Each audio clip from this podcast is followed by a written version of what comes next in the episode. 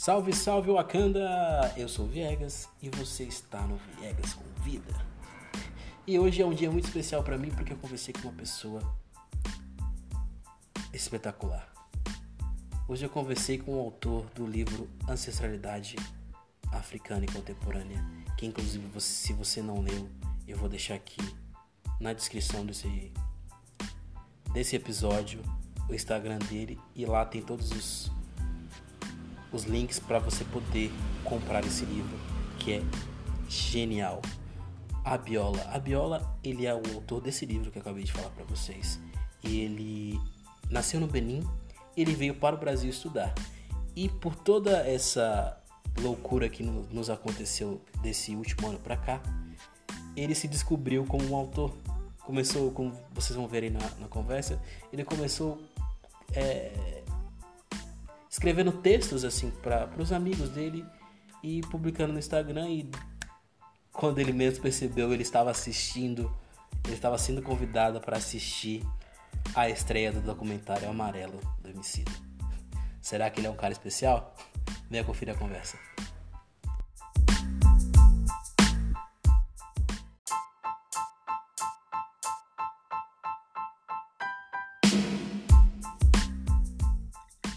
Fala, irmão. Opa! Tudo bem? Tudo bem, você? Conseguimos, né? finalmente. Tô bem, graças a Deus. Parece que eu só preciso arrumar meu fone aqui. Uma pessoa fazendo gravação. Que eu vou te contar. Esse negócio de usar de usar trança e headphone é um negócio que eu tô precisando fazer um curso para aprender, viu? É, complicado mesmo esse trem. Mas a gente vai se acostumando, né? Com... com o tempo a gente vai aprendendo, né? Sim, com certeza. O pessoal me ligando nessa hora. Cobrança já deu, gente. Calma.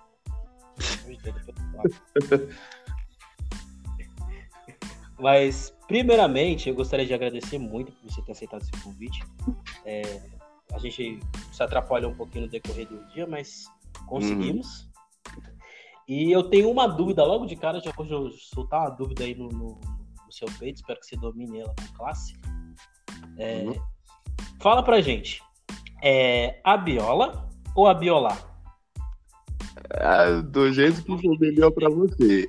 Na, na, na verdade, é, hum. em Yorubá a gente fala a Biola é um pouco cantado, né? Mas imagina se eu tivesse que falar para todo mundo, é, não é, não é a Biola, não é, não é a Biola e ficar repetindo para todo mundo toda hora ia ser chato, né? Então, ah, você já, já aceitou já. E sim, sim, para mim é a Biola é bom, do jeito que cada um der conta de falar, até porque eu nem estava acostumado em ser chamado a Biola quando estava no Brasil. É aqui ah, sim, lá, é passei a ser chamado mais pelo meu nome, né? Porque eu tinha muitos apelidos, sabe, Benin. Hum. E você, você é de Belize?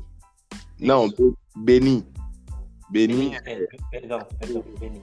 Belize é outra coisa totalmente diferente. Olha, é. gente, já tô passando vergonha aqui no meu podcast, olha isso. Não tá passando vergonha coisa nenhuma, é porque o Benin, pô, o Benin é um país pequeno, né? É um, um, país, um pequeno país da, da África é, do oeste, na, da parte oeste do continente. Perto da Nigéria, faz fronteira com a Nigéria, com o Togo. Hum.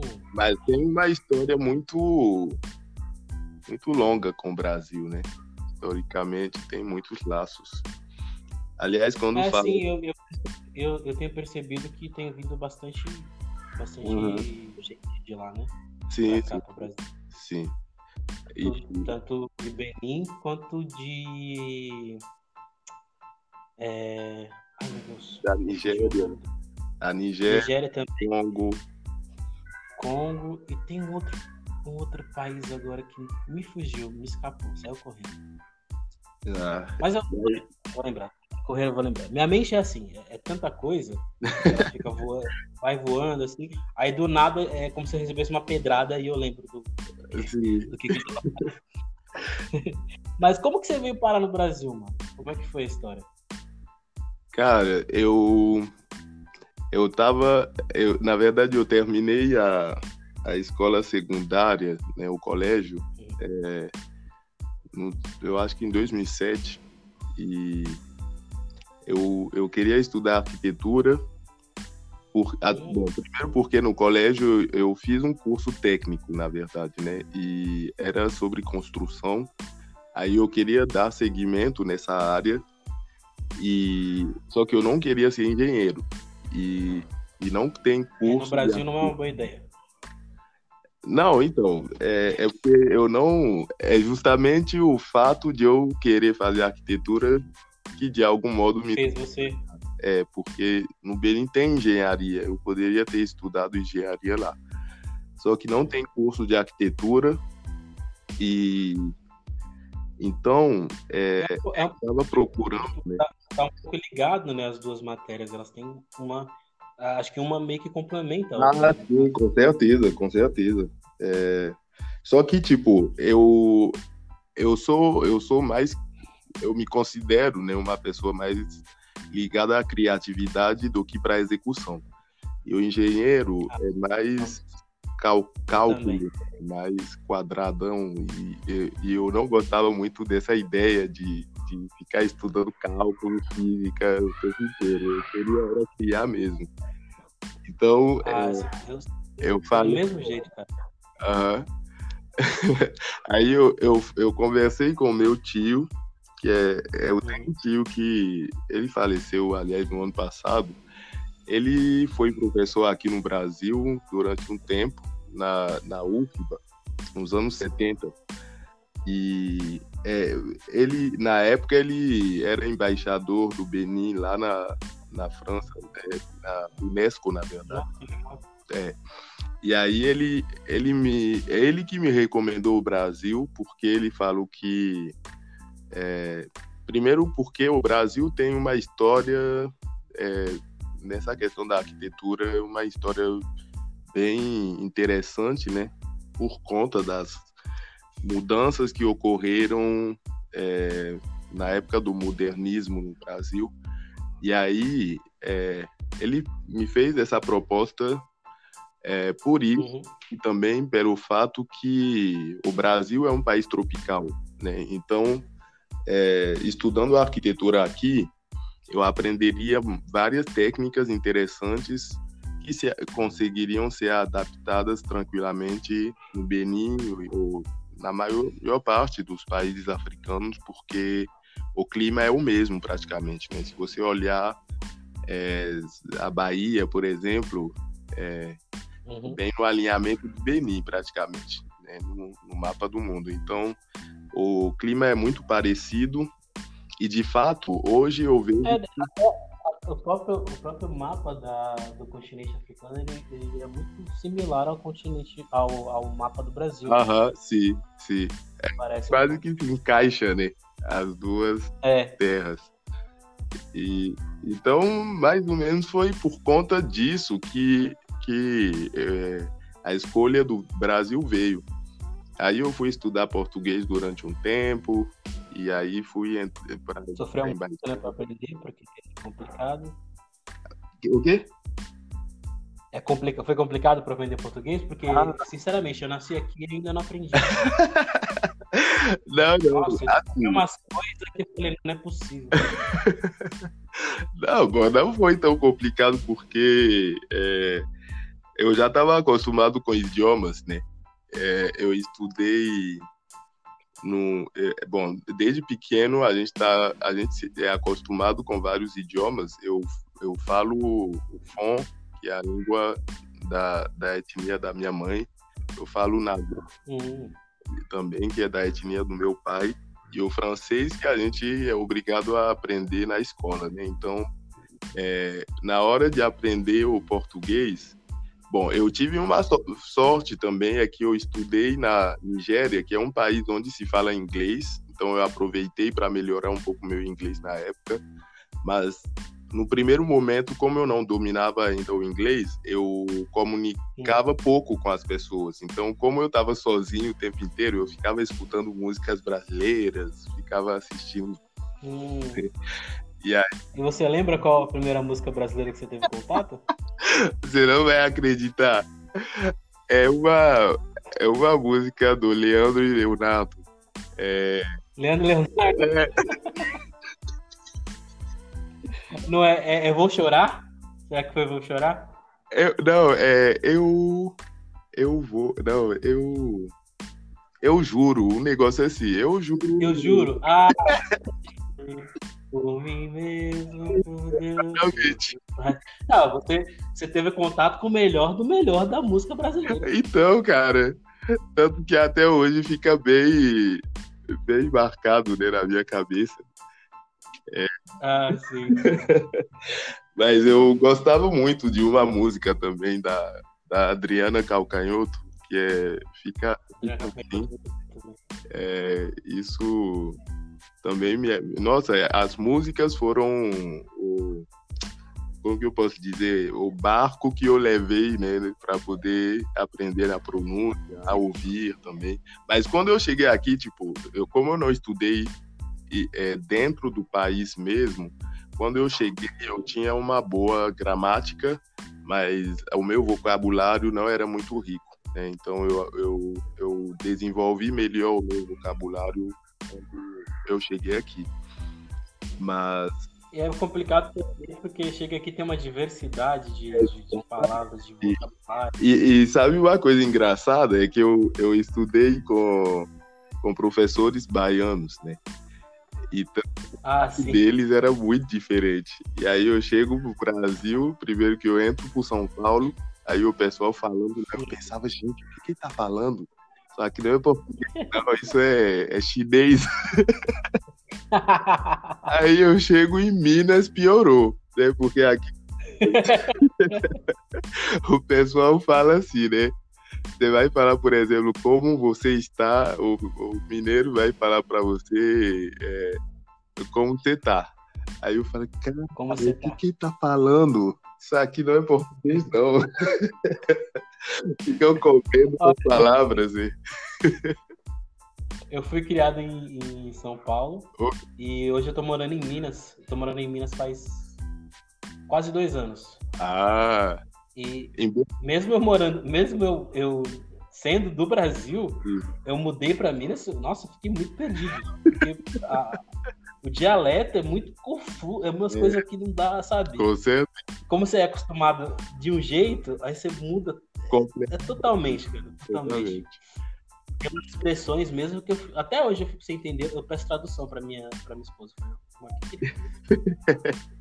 É, com certeza. Mas ah, eu, eu, eu, notava também, no primeiro momento eu, eu notei rapidinho essa diferença de sotaque por causa da, da faculdade, né? Eu tinha colegas que eram que vieram de São Paulo, de Goiás, uhum. e aí isso acaba ficou evidente para mim na, na hora, porque os mineiros falam de uma forma bem peculiar, principalmente, bom, aqui em Uberlândia, eu tenho certeza que daqui de Uberlândia já, já é diferente do pessoal de BH, por exemplo.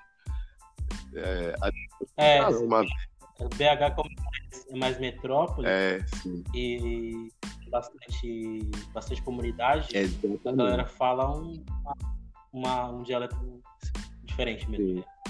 E... Tem, tem umas gírias aqui que eu entendo. Aham. E, e, e, o legal também em BH é que, como você falou, é uma cidade metropolitana, né? Então tem muitos estrangeiros, muito mais né, do que aqui em Uberlândia, que é, bom, é a segunda maior cidade de, de, de Minas, mas ainda assim, tipo, quando eu cheguei aqui, eram, eram poucos estrangeiros na cidade, né? Era uma cidade bem de interiorção, assim, ainda tinha cavalos na, na rua. Ah, não, mas isso aqui em Belo Horizonte tem também, viu? É, é, Belo Horizonte, ele, a gente costuma dizer que é um país, né? porque é totalmente diferente coisa. Outro dia tinha porco aqui na rua, tô te falando sério, o porco tava andando na rua com a família dele. Sério? Um porco, uma porca, e os porquinhos atravessando a rua, no meio do, da, do centro da cidade. Isso só acontece em BH. Nossa, cara, é terrível. Mas. Outro dia gravaram um cachorro andando em cima de um carro, sabe, no teto do carro, um cachorro viajando no teto do carro. Isso é, você só encontra em BH. É, aqui eu não vi isso, não. Tá vendo? Então, então Uberlândia não, não, não tá tão atrás de, de, de Belo Horizonte, não. Talvez Uberlândia esteja à frente. Então, cara, e, eu, e, e aqui, aqui em Uberlândia é mais perto de, de São Paulo do que de São BH, né? É, são daqui para São Paulo de ônibus são oito horas. Então, o pessoal aqui se sente mais próximo de, de São Paulo do que de, de BH. Aliás, a cidade parece um pouco mais com São Paulo do que com, com Belo Horizonte, né? Mas tem. Eu não tive cidade, eu só passei por aí porque eu também viajei de ônibus, né? Ah, tá. Então, é, quando eu vim pra cá, Sim. na verdade, quando eu vim pra cá, eu não vim direto pra Belo Horizonte. Eu fui pra o distrito de São João del Rei. Ok. Que é próximo aí de Uberlândia, né? Uhum é uma, é uma cidadezinha, um distritozinho que, de, que pertence a São João do Rei. Que ele pertence, mas ele é muito, é muito longe de São João do Rei. Sim. Mas foi. Então, pra vir pra cá, é mais menos isso aí. De, de, de, chega a 7, 8 horas de viagem. Hum, entendi. É, porque daqui aí foi depois que eu vim. BH são 9, 10 horas de ônibus, eu acho. Ou 12. De, de ônibus é longo. Porque o ônibus fica parando, né? É, tem tudo isso. Depende da hora que você viaja também. Se você viajar de manhã, Sim. o ônibus vai mais rápido. É, é, é verdade. É verdade. Mas o que te leva pra, São, pra, de, pra sair de São Paulo, cara? Porque cidade grande é assim. Todo mundo faz essa pergunta. eu, eu... Foi, foi, um, foi, um misto, foi um misto de coisas, assim. Entendi. É um misto de necessidade com cansaço mas pode colocar mais tudo na conta da necessidade. Entendi, entendi. É, porque. Eu, eu me separei, no caso, né, eu me separei e meus pais estão em Minas. Aí quando você se separa, pelo menos aqui no Brasil, a gente tem o costume de voltar para casa dos pais. Uhum. Aí para para casa dos pais, eu tive que voltar para Minas Gerais. Legal. Dizer, voltar não, porque tipo, eu não, eu não nasci em Minas, né?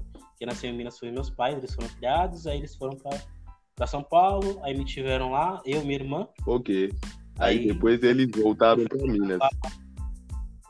Eles voltaram para Minas. Okay. Cansaram da cidade, cidade grande, e eles estão na parte que eles estão em Minas é é, tranquilo. é como a gente costuma chamar, sabe? É tem um banco, não, tem dois bancos, tem uma praça central Sim. e nada. Só isso. É, eu gosto. Eu ia pra praça lá pra dar uma esparecida, né? Porque tipo, é muito bonito e também. É, eu não, não tenho. Em São Paulo não tem esses. Não tem. Se eu quisesse ir num parque ter contato com, com árvores, essas coisas assim, Sim.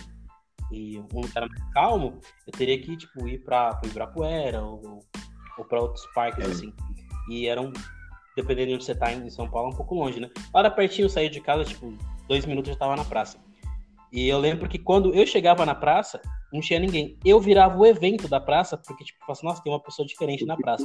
Aí é todo mundo praça, na praça. É. ah, mas eu, eu, na verdade, eu fiz a pergunta porque eu, sinceramente, não daria conta de morar numa cidade como São Paulo. É, eu gosto de visitar, mas para morar é, é pesado. Eu prefiro cidade média, cidade pequena, porque é que eu costumo dizer que São Paulo ele tem um ritmo muito, muito doido. É. Porque eu, quando eu mudei, mudei pra cá, é, eu consegui, pela primeira vez em muito tempo, dormir cedo. Então, cara. Porque por mais, por mais que, que, que eu tenha um ritmo de vida um pouco acelerado aqui, é, eu acabo acordando um pouco mais cedo e eu aproveito mais o dia, Sim. sabe? Parece que o, o dia na, nas cidades que não são grandes metrópoles igual São Paulo é, ele, ela, o, o dia ele passa um pouco mais devagar e você acaba aproveitando Sim. mais. Eu acho que, que, é, que é muito disso, porque eu lembro que em São Paulo eu acordava tipo trabalhava de tarde, né, lá em São Paulo. E eu acordava 10 horas da, da manhã, mais ou menos, para entrar no trabalho às duas. Aí nisso eu tinha que sair de casa meio-dia, pegar metrô, pegar trem, chegar no trabalho, trabalhar até as 8, ficar mais duas horas no metrô para chegar até em casa, tipo umas 10 horas, Sim. até eu comer e a mente esfriar. Era meia-noite e já ficava nesse ciclo de novo. Você demora para dormir. Aqui, aqui não. Aqui, tipo, por mais que eu fique acordado até um pouco mais tarde, eu sempre vou acordar cedo, porque não, eu não tenho esse, esse ritmo. É, tempo, exatamente. Sabe? Eu acho que essa é a grande diferença. Assim. Se você está acostumado a viver numa cidade que é média, que, que as pessoas dormem, tipo, essa hora, a hora. É que aqui a gente tá. Não dá para falar muito porque a gente está em pandemia, sim, né? Sim. Então tá, a grande maioria das pessoas que tem consciência estão em casa, não estão saindo de casa, inclusive sim. eu. É, mas num, num, dia normal, tirando esse, esse contexto de pandemia, as pessoas já estariam em casa aqui. Lá em São Paulo, não. As pessoas estão chegando em casa ainda. Então tem um grande é. movimento. São Paulo é uma cidade que sim, não dorme. Não dorme. Três horas da manhã na rua. Sim. Aí acaba perdendo a noção do, do tempo, né? Isso. Eu acho que é isso. A gente perde a noção tempo, do tempo. Sim. E, e a gente acostuma com um modo de, de, de vida em que, não, tudo tudo vale a qualquer tempo, né? Porque você consegue sair é. meia-noite e fazer o seu dia, sabe? Você, você tem tudo aberto, principalmente nos lugares mais movimentados de São Paulo. Toda vez que eu vou à noite, é, é interessante andar em São Paulo à noite. Mas isso não. É, a São Paulo vira uma, uma outra cidade. Sim, assim, sim, exatamente. Mas. E, e nisso, você tá, no, no, momento você tá aqui no Brasil e tá sozinho? Ah, não. Eu, bom, eu tô por, por, conta, entre aspas. Né? Bom, eu tô com a minha família, eu tô, tenho dois filhos, né? Hum. Uma filha e um. Ah, você tem dois filhos. E é, na verdade é por isso que ainda estou no Brasil, né? Porque se eu não tivesse tido ah, uma família aqui. É, o que eu vim para fazer arquitetura, eu formei e eu formei em 2016 e tudo que eu queria era dar um fora do, do, do Brasil, né? Só que é bem assim, você, depois você tem filho, é outra história. Não tem jeito, o Brasil te prende, né? Um negócio que você... Eu tô tentando sair do Brasil faz uns 28 anos e eu tenho 28 anos. Ai, cara, mas é assim. Hoje eu vejo que não foi um acaso também isso tudo, porque, bom, primeiro porque eu tenho de algum modo uma história bem peculiar com o Brasil, porque a família paterna da minha mãe é o que nós chamamos no Benin de Agudá. São os brasileiros que voltaram pro, pro Benin é, depois da, da abolição da, da escravatura, né? E então, Nossa, isso é muito, muito da hora. Isso é muito. Então, Nossa, eu... me deu uma felicidade aqui. história pra gente, pelo amor de Cara, Deus. é muito doido, né? Isso. É. Eu fazendo essa ponte de volta pra cá, sabe? É... Parece tipo, é, é, é um roteiro, né? Sim. É, que você não teve como escapar, entendeu? Exatamente. Eu, e, e eu pensando, ah. nossa, não dou conta mais, não quero saber do Brasil, não sei o quê. E, e, eu focado né, na arquitetura, porque é arquitetura, porque é arquitetura, e aí com, com o tempo, aliás, no ano passado, né, aconteceu uma coisa muito, muito estranha. Bom, não foi tão estranho, na verdade, né? A, a pandemia, quando ela começou, para mim, ela foi um, um, divisor de águas, assim. Porque eu penso.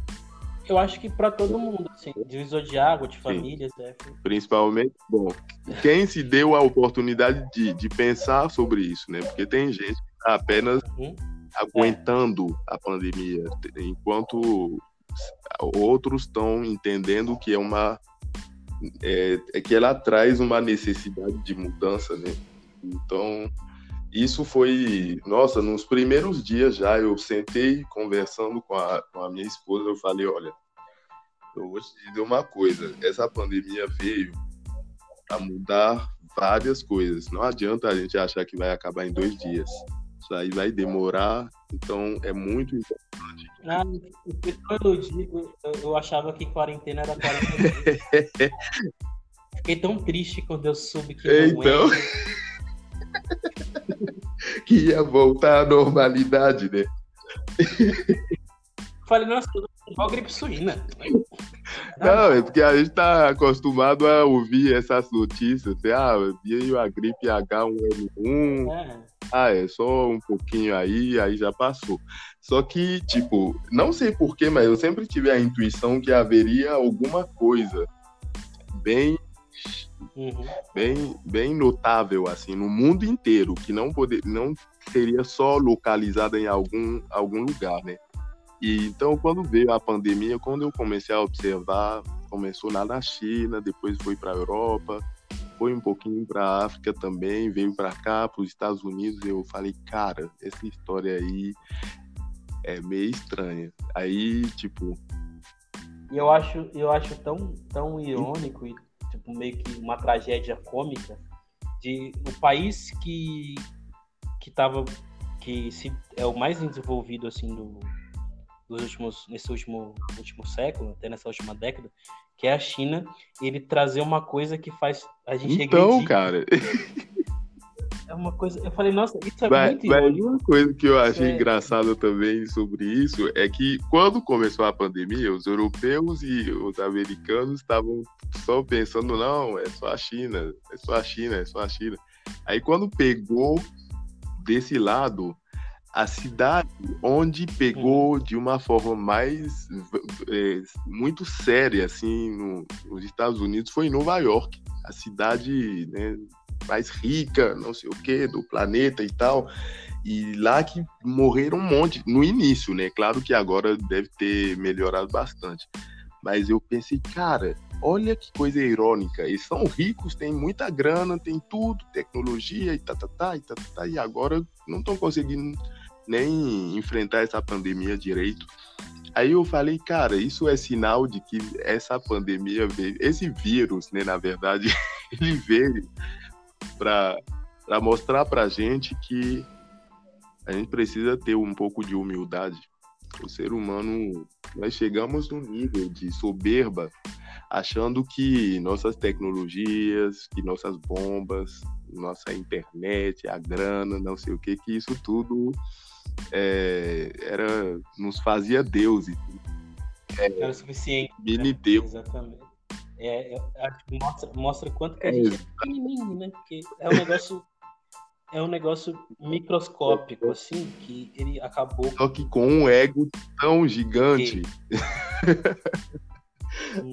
Aí quando, quando eu vi isso, eu falei, cara, bom, então agora eu não vou ficar mais na minha, eu vou começar a compartilhar né, a minha visão com, com meus amigos, né? Eu queria só desabafar mesmo no Instagram. Eu, eu era mais do Facebook, uhum. eu usava mais do Facebook, mas eu vi que, bom, meus amigos tinham migrado tudo para o Instagram. Aí eu comecei a adicionar alguns deles lá e comecei a compartilhar algumas informações falando sobre o Foi aí que você decidiu... Exatamente é, e eu comecei a escrever, escrever algumas coisas de vez em quando, desabafando, né? Falando, olha, tá vendo?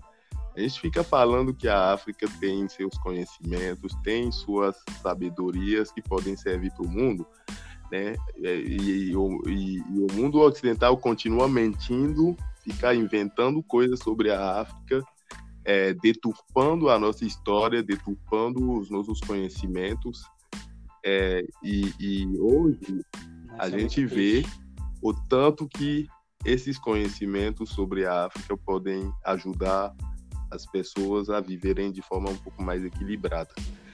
Então eu comecei aos poucos assim, aí um dia eu estava aí do nada e tem uma página, eu acho que é, é Escurecendo os Fatos, é uma página que, compa que, que compartilha é, Sim, vários posts sobre a África, sobre a cultura afro-brasileira, né, as situações de racismo e tal. Aí eles compartilharam um post, que era um post sobre. Eles compartilharam um dos meus posts, né? Que era sobre é, Buda.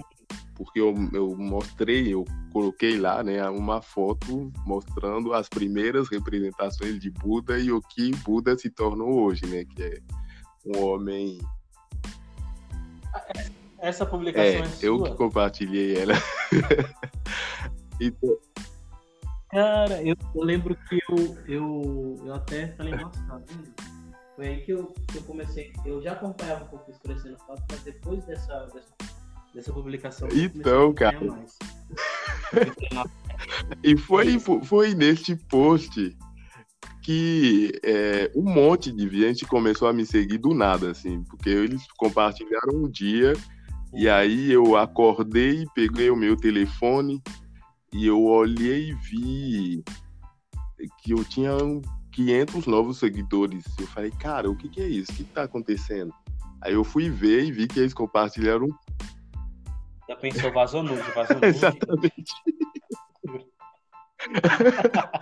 no dia seguinte eu tava de, eu passei de 400 seguidores a, a 2.300, um negócio assim. Falei, cara, e agora? O que que eu faço?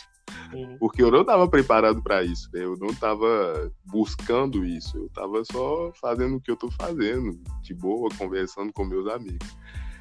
E aí, daí em diante, uhum. Vieram outras páginas grandes também, compartilharam alguns posts meus e tal, e aí as pessoas começaram a vir cada vez mais. E aí alguns falaram, cara, e agora? É, cadê o seu livro? Eu falei, eu não tenho livro. chegaram ah, impondo já, não. Sim, cadê, cadê o, o livro? livro? Não tem livro, gente. Aí eu falei, bom, eu vou escrever um e-book. Aí eu fui, escrevi um e-book e a gente começou a comercializar de boa, assim, aos poucos. E foi dando, pegando, né, aos poucos, e eu falei, nossa, cara, eu nem. Cara, até aquele momento eu não tinha ideia de que a população quer chegar, né? Exatamente, eu não, eu não tinha ideia. Eu, e eu nem me achava bom de escrever, ou de explicar, ou de qualquer coisa nesse sentido, né? Foi... É, era isso que eu queria te perguntar. Você nunca tinha tido contato com, com não, não, ser um autor de jeito nenhum. literatura? Tipo, nenhum. Nunca pensou você nunca pensou na sua vida em escrever um livro? Não, eu, assim, eu pensava em contar um pouco a minha história, porque eu sou, né, essa história do, de um menino que é descendente de Aguda, que vem e volta pro Brasil, a história dele e tal, mas nada... É, cara, eu acho que seria um livro interessante, ainda vou escrever ele, né? Mas eu... Uhum. É, até aquele momento eu, eu, eu não pensava que a, é, a minha escrita tinha um diferencial. Eu pensava, não, escrevo de boa para os meus amigos e tal. Aí as pessoas todo dia, nossa, todo mundo, tipo, muita gente falando para você toda hora, nossa, que texto, que massa, que isso, que falei, cara, eu não sabia que, que eu escrevia bem.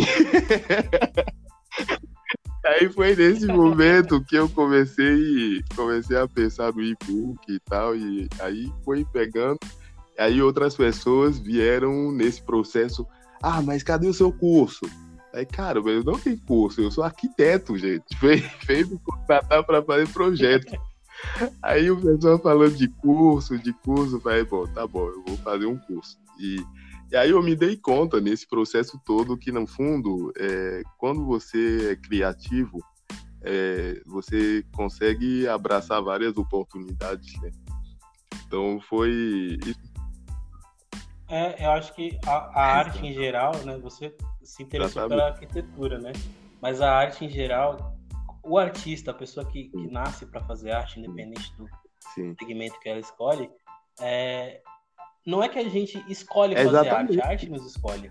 Ela coloca você vai ser um, um, um, artista. Não sei o que você vai fazer. Exatamente. Se vira.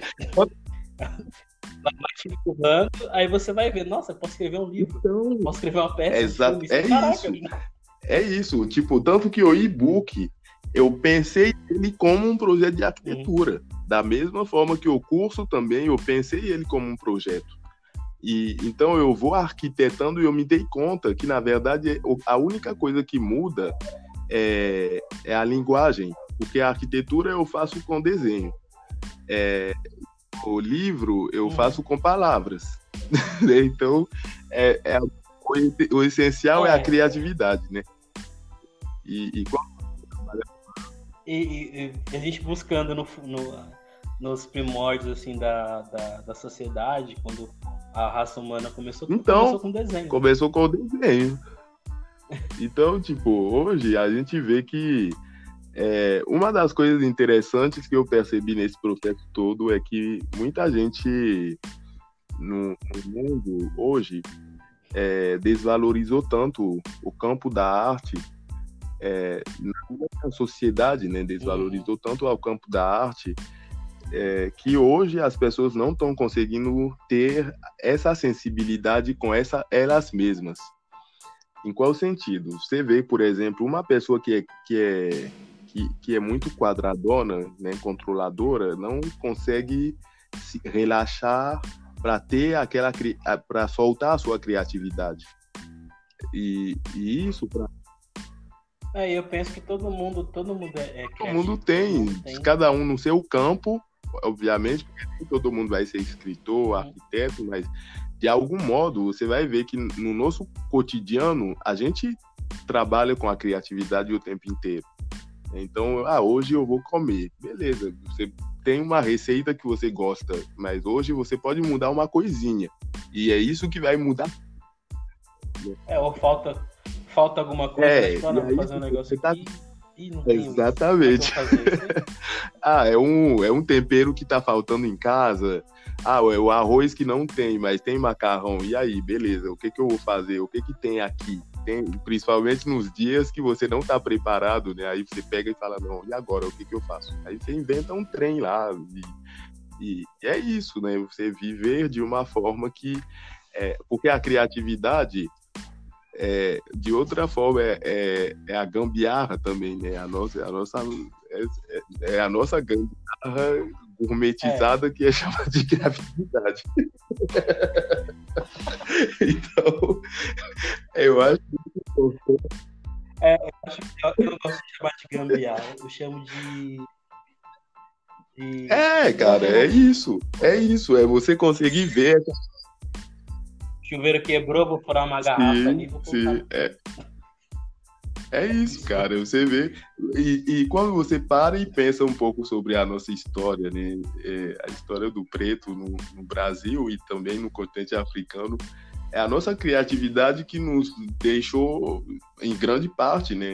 Nos, nos fez estar onde a gente está hoje. Porque a precariedade nunca foi é, aceita, né? Nós transformamos o pouco em muito. Isso com a nossa criatividade, né? E é isso que muita gente não está entendendo, não está percebendo que a gente largando né, a nossa é, inovação, né, essa adaptação sistemática, achando que não, a gente tem que seguir o padrão, seguir um, como que eu posso dizer, essa lógica do controle do sistema que a gente vai evoluir. Não, eu acho que a, a, nossa criatividade é a nossa fonte de riqueza, só que a gente não está valorizando ao seu justo valor. Então, isso para mim, você vê na pandemia, por exemplo, tudo mudou do nada. Do dia para noite. Do cara. Aí, aí é usar Exatamente.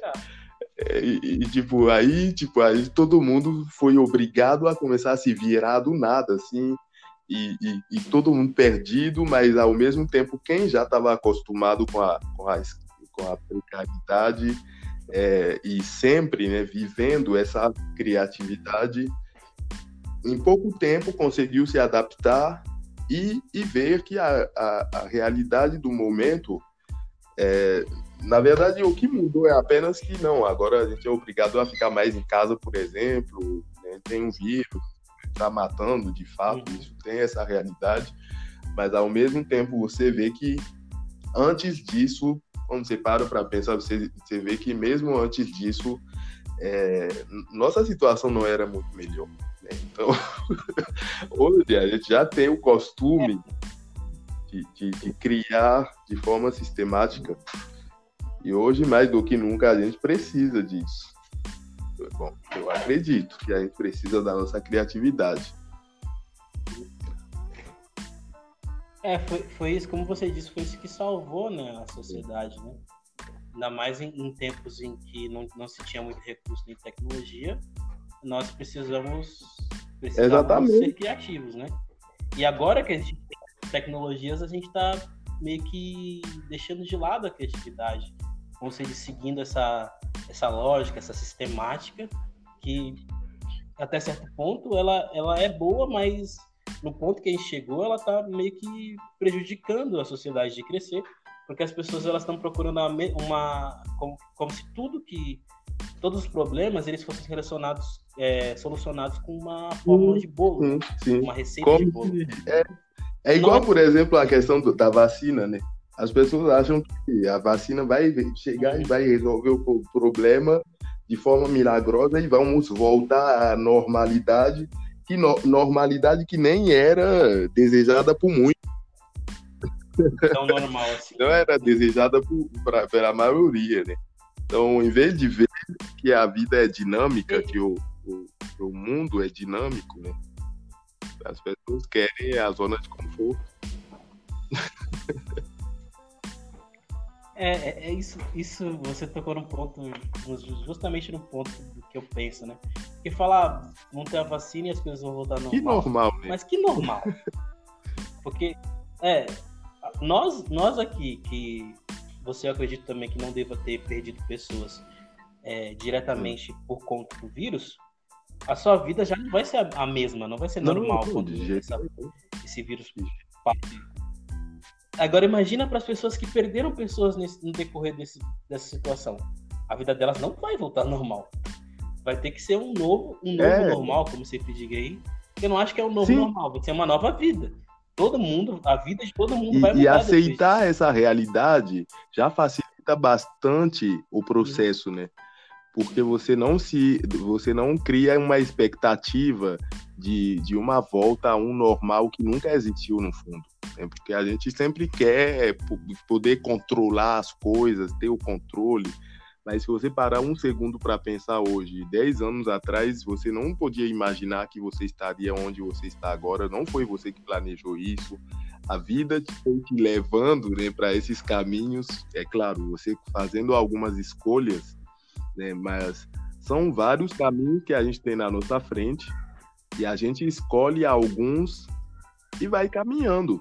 Né? Então, em vez de a gente ficar querendo controlar os caminhos e achar que não, eu tenho que ter domínio, a gente não tem domínio sobre nada. o mundo, ele é o que ele é. E se, você, se a gente não aprender a se adaptar, a gente se perde, né? Porque aí a gente sofre de forma completamente inútil. Porque a gente é, além de, de, sofrer pelo momento, a gente sofre Sim. por antecipação, Sim. porque a gente vai começar a imaginar uma coisa Sim. ali na frente que a gente não sabe o que é. é. Talvez seja algo bom. E muitas vezes a gente, a gente é, fecha os nossos olhos às oportunidades que a vida nos oferece de fazer mudanças que vão fazer uma diferença grande na nossa vida. Então, por exemplo, quando eu comecei a perceber que tinha gente me seguindo e tal no Instagram, eu poderia falar, não, cara, eu não quero isso. E realmente eu não queria mesmo. Não queria. Eu pensava, não, eu quero ficar na minha. Uhum. Eu não quero saber desse negócio. Primeiro que eu não quero ter novos amigos, não quero conhecer mais. Eu quero ir pro Beni. Vocês não estão deixando eu ir pro Benin, vocês não Eu não quero ficar aqui, não. Eu tô de saco cheio. Aí eu, a porta pro Beni não tava se abrindo, né? E eu pensava, nossa, mas e agora? O que que eu faço? Aí vem essa situação toda, eu falo, bom, já que eu tô aqui mesmo, né? E que eu tô percebendo, eu comecei a olhar de uma outra perspectiva.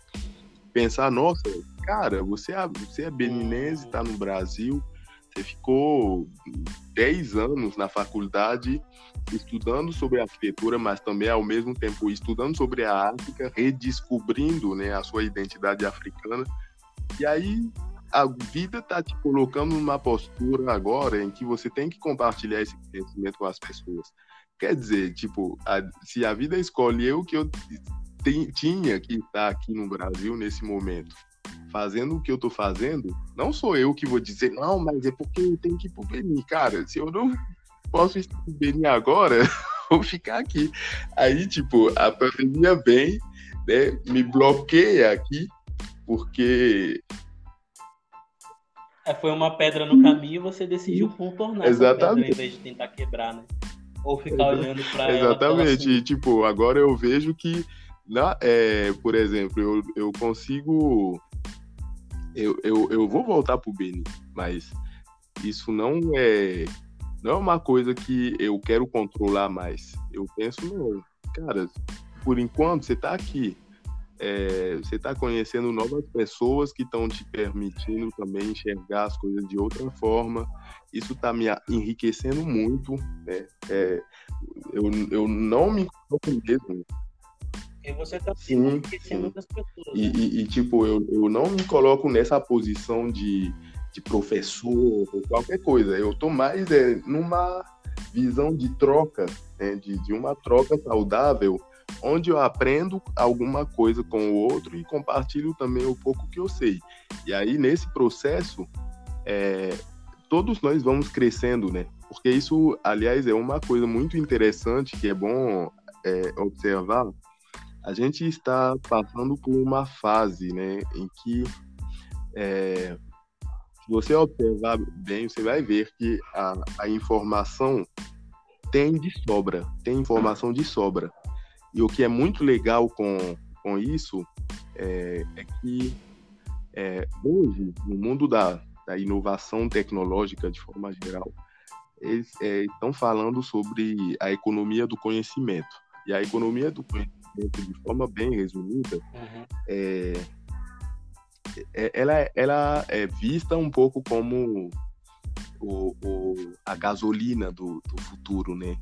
e, e traz uma percepção muito inovadora sobre é, o, a economia, porque quando você transmite uma informação para alguém, você não perde essa informação, você multiplica. Então, ao dividir, você está multiplicando essa riqueza com outras pessoas. Né? Então, tipo, você dá e você não perde.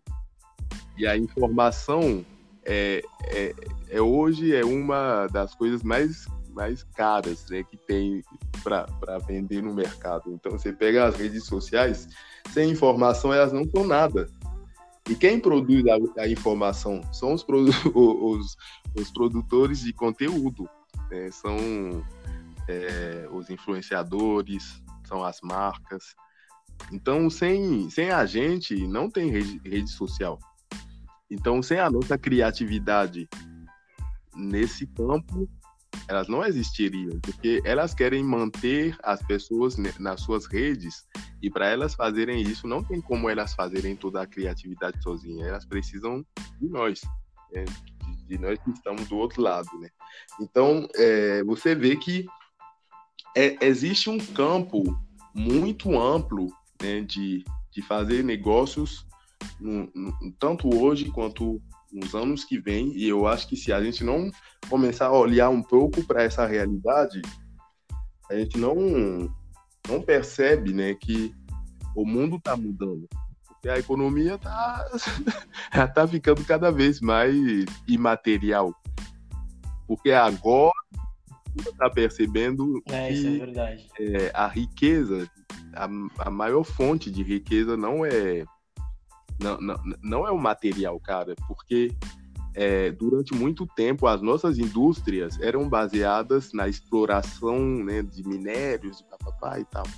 Aí hoje você pega empresas como a, as que são, são chamadas de GAFAM, né, a Google, é, Apple, é, Microsoft, essas grandes empresas americanas que na última década tiveram um boom assim do nada. Facebook, sabe? Você difícil, não, não sei se na história da humanidade já teve empresas desse jeito, que nasceram e no espaço de 10 anos chegaram no, no nível de, de desenvolvimento é, econômico assim tão, tão brutal assim. No espaço de 10 anos o Facebook é, nem as não, não, nenhuma nesse nível.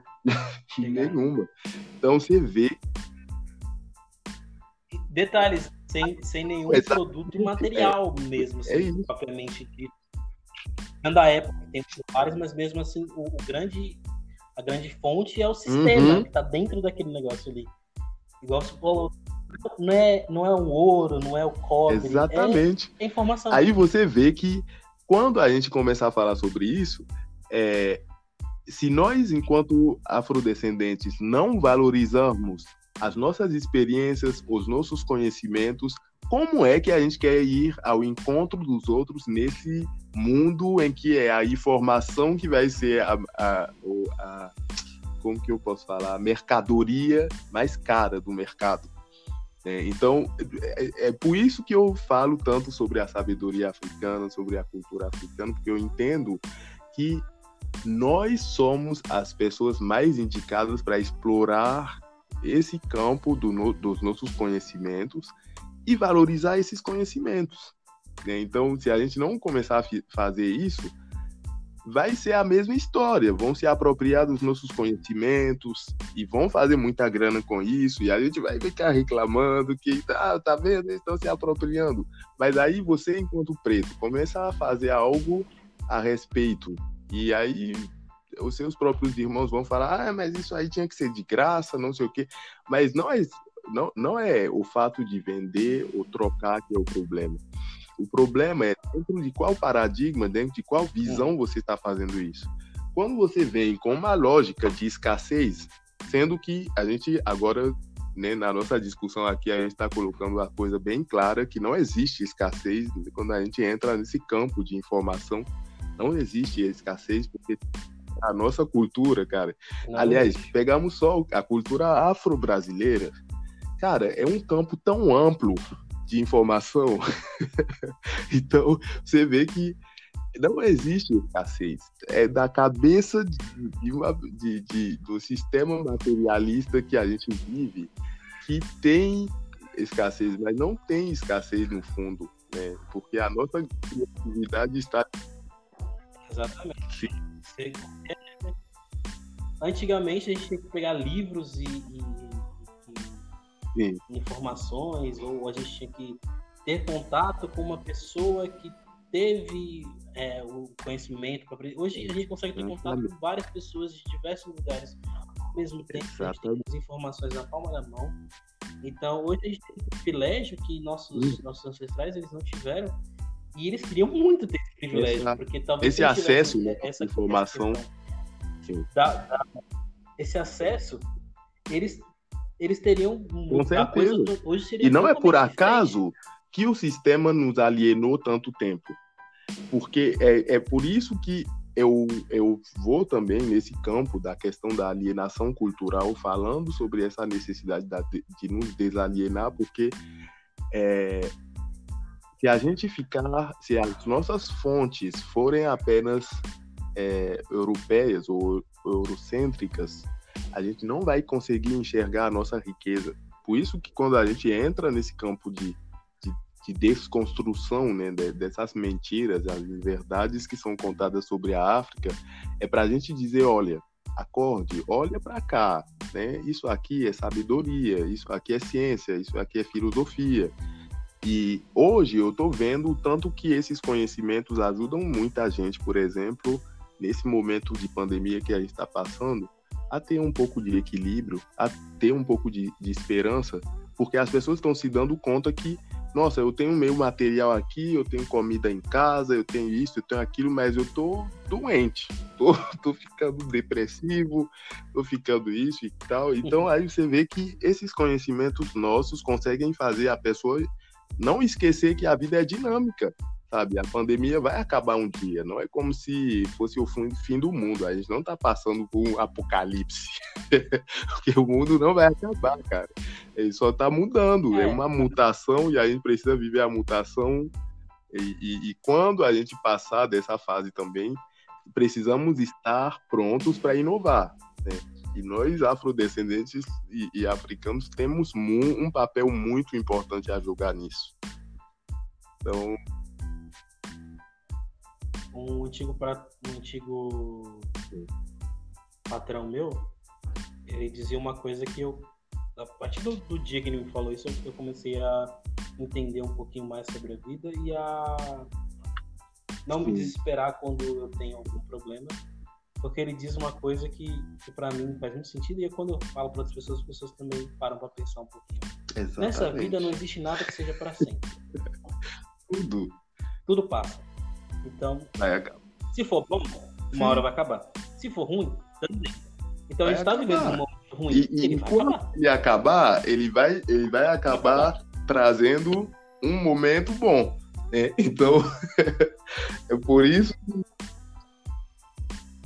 É, por essa questão, esse, esse momento ruim que aconteceu para você, que impediu você de, de cumprir o plano que você tinha para Benin, fez você a ver, tipo, fechou essa porta, mas te abriu um monte de portas Sim. e janelas para outra, para outra perspectiva, para outras perspectivas que você nem, nem imaginava. Já pensou se você tivesse Exatamente. conseguido voltar para Benin, você não teria escrito livro. Uhum. Você não teria conhecido o Emicida, que inclusive eu invejo você muito. Cara, é, é, nossa, essas experiências todas eu nunca imaginaria. Tem pessoas que no ano passado, quando eu comecei a me inscrever no Instagram, eu seguia e tal, né?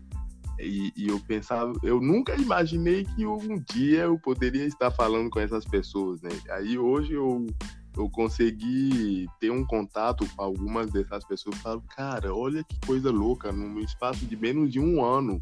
Porque isso que eu tô falando, tipo, o ano passado foi em abril, maio, que eu, eu comecei. Vai fazer um ano. É, vai fazer um ano agora. vai fazer um ano.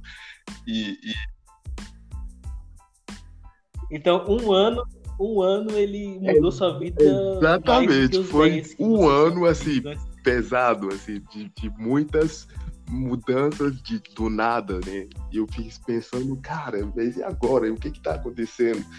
Aí, tipo, a gente entrou neste ano agora, em, em, em janeiro, eu tinha, eu tinha menos de 10 mil seguidores.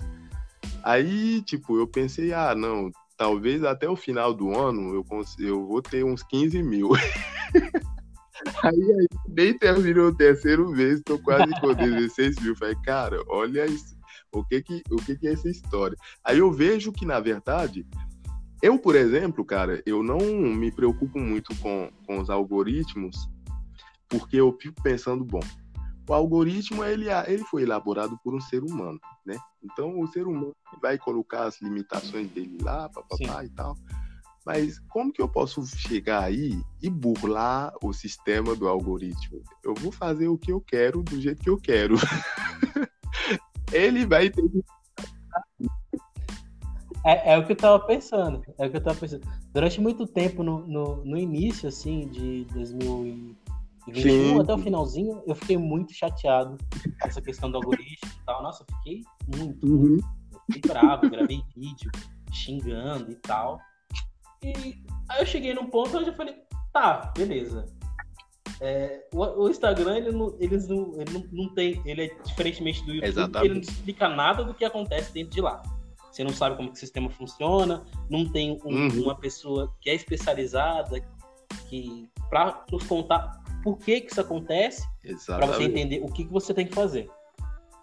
Então eu falei, beleza, eles não, tem, não nos dão essa, essa coisa, eu vou pesquisar em outros, em uhum. outros lugares, vou juntar informações de pessoas que conseguiram, de alguma forma, dar uma burlada, e eu juntei é tudo isso, então, e eu tô conseguindo aí me desviar assim, aos poucos. De vez é, em quando não dá certo. É isso, cara. Mas... Tipo, a vida é isso, o, né? O, o, o, algoritmo, ele, ele. Bom, por exemplo, nesse momento, uma coisa muito doida que aconteceu comigo anteontem eu tava aí de boa, falei, ah, eu vou fazer um, um Reels, porque eu não costumo utilizar, né?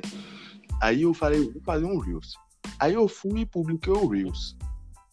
E aí, é, eu não deixei ele aparecer no feed, porque tem um negócio lá que pode escolher se quer que apareça no feed ou tal, porque eu não queria ter ele no, no meu feed, porque eu queria deixar organizado.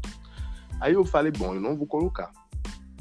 Publiquei, cara, uma hora depois, eu, eu tinha 30 visualizações. Falei, cara, que história é essa? Às vezes deve ser por causa desse, desse negócio aí. Aí eu, eu deletei e publiquei de novo menos de uma hora depois, tipo, uns 45 minutos, eu peguei o meu telefone, eu fui olhar, eu vi 30 mil visualizações. Falei, cara, o que é isso? Isso é 30 visualizações de novo?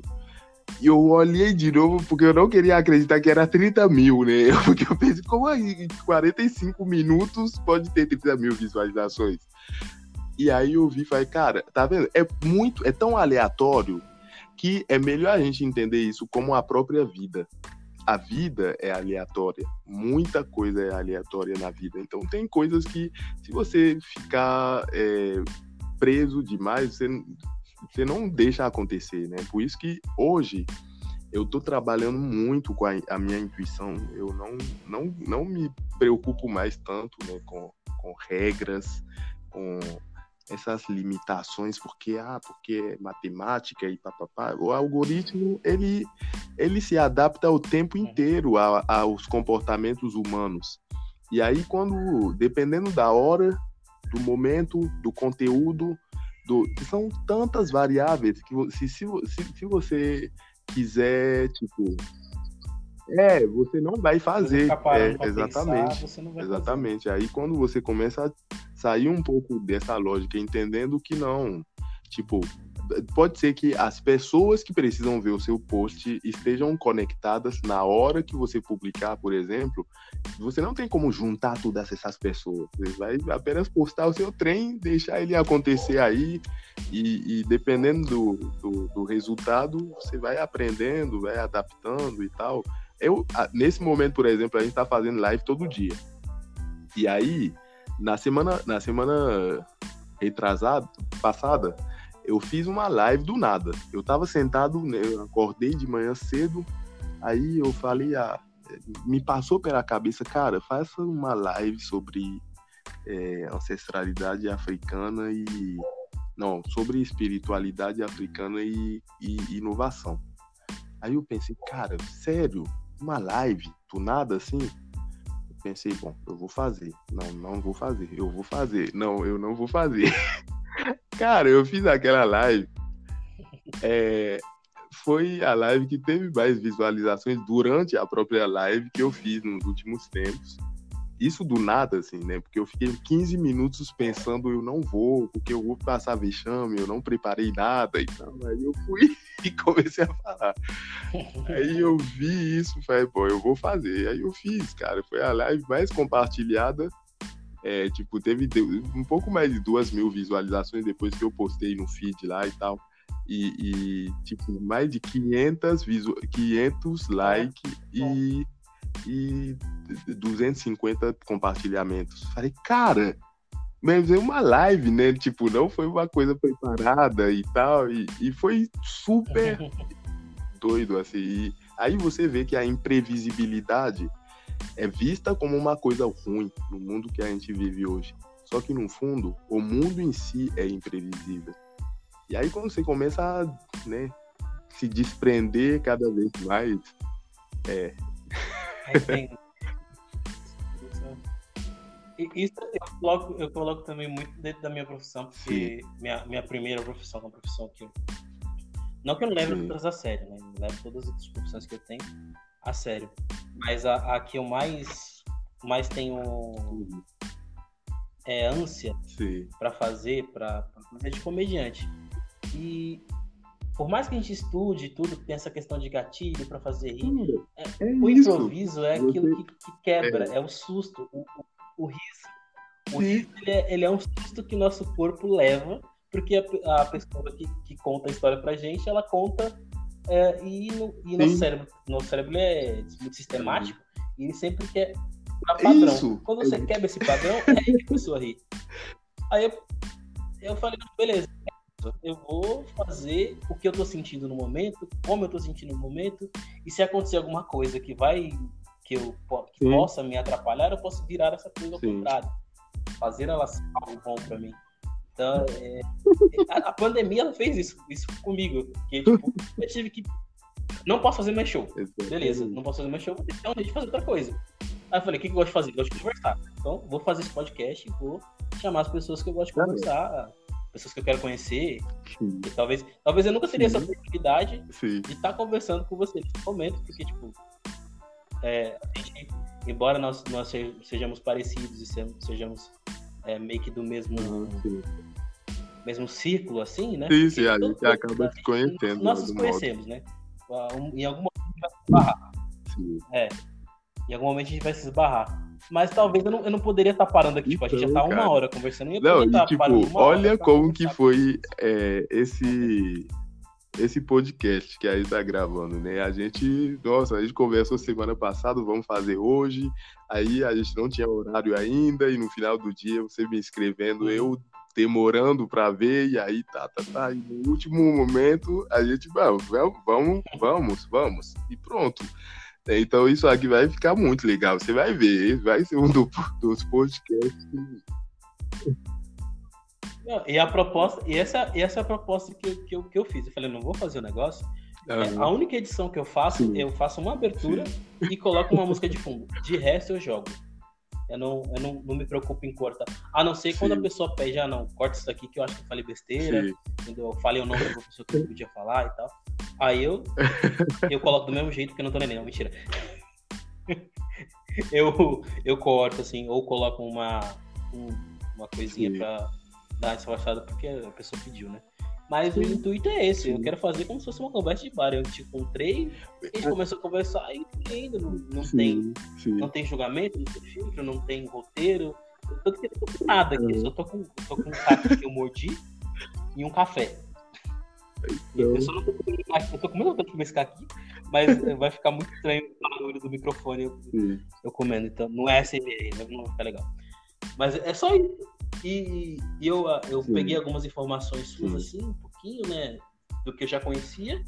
É, ainda não parei não, para não. ler seu livro, você me desculpa, mas é porque eu tenho Sim. esse livro para ler, mas a minha esposa já leu e ela, ela falou tanto que eu falei, não, eu preciso conversar porque é, eu já Uhum. preciso saber o que, o que, que foi. que, tipo, você encantou a gente num, curto período de tempo Sim. tão grande, eu não, preciso saber Não, é, cara, eu acho que porque e aí, aí, aí você me chega e me conta as coisas que você me contou anteriormente e me conta que você começou a fazer isso é, meio que- querer, querendo, exatamente. querer querendo, né? Como diz o Chaves.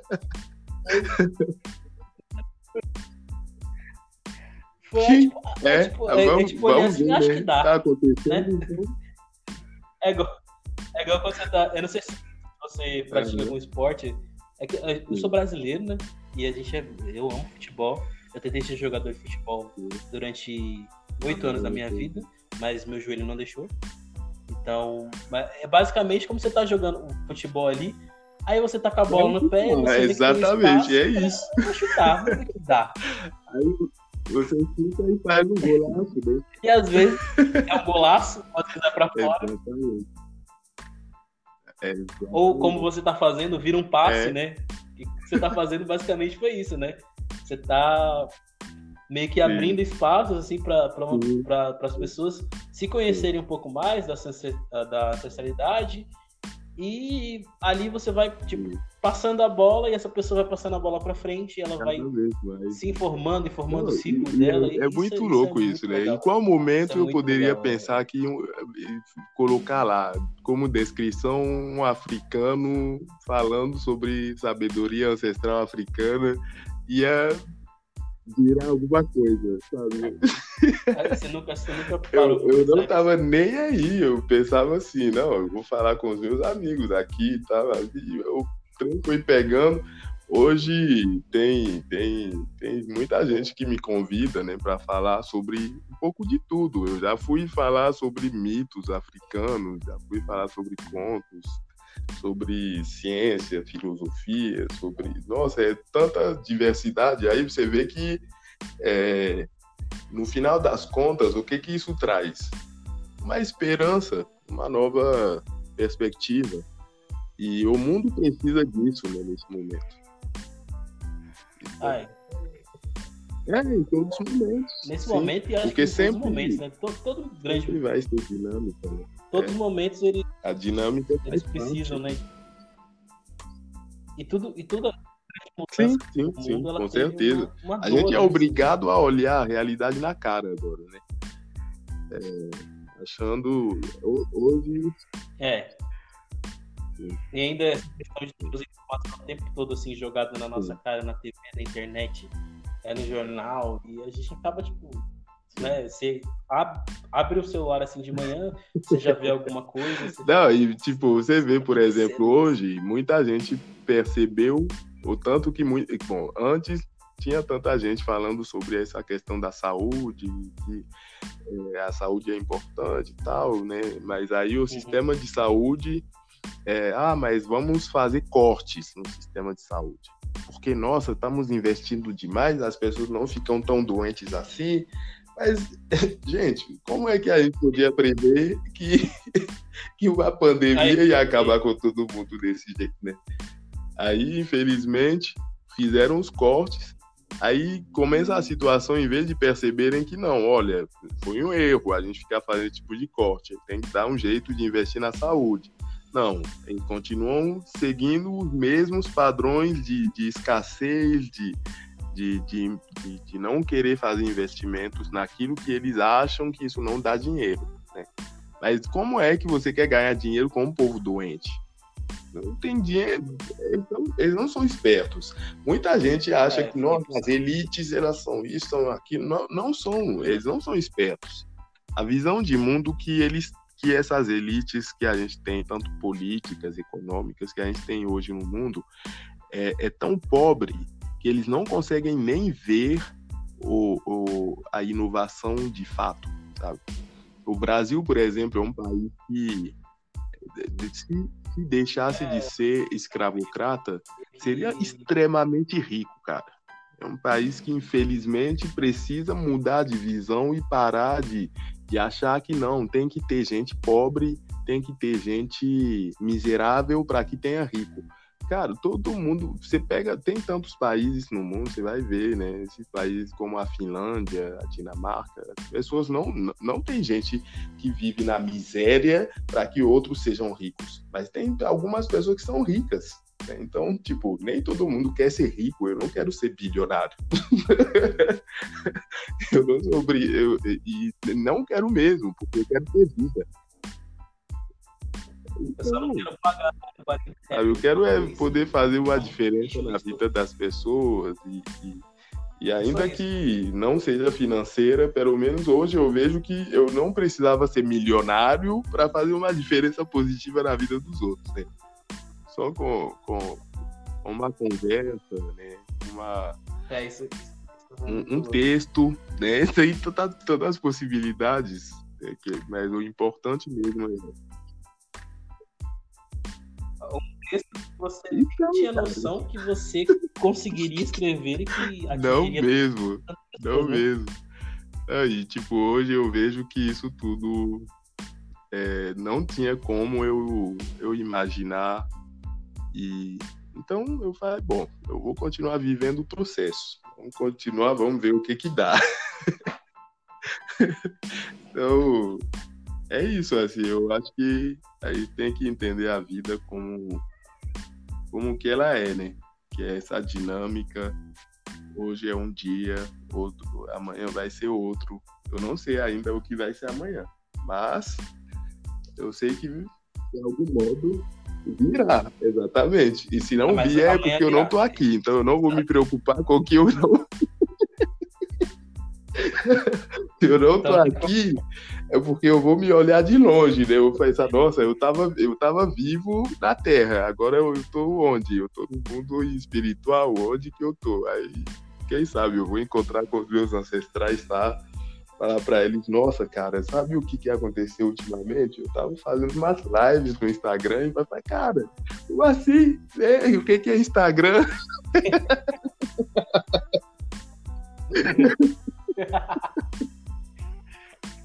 Esse negócio é muito. Esse, esse ponto que você tocou é muito legal, porque é, há, um, há, um, tempo atrás, há uns sete anos atrás, meu pai ele comprou. Foi, ele, é, a gente nunca teve casa, né? A gente sempre morou em, de aluguel. Sim. Isso. Isso, grande parte da nossa vida, assim. Aí meu pai ele apareceu uma oportunidade dele comprar um apartamento. Aí ele, pensando, meu pai ele é muito é uma pessoa muito muito razão, muito racional, né? Então ele pensa muito e tal. Aí eu lembro que chegou um amigo dele e falou, mas você vai comprar casa, você já tá com chegando aos seus 60 anos e, e, e como é que vai ficar? Assim, vai ter que se aposentar e vai ficar difícil. Talvez você fique doente, Deus o livre você morre. Aí meu pai falou: se eu morrer, é bom que eu não vou pagar, né? Então.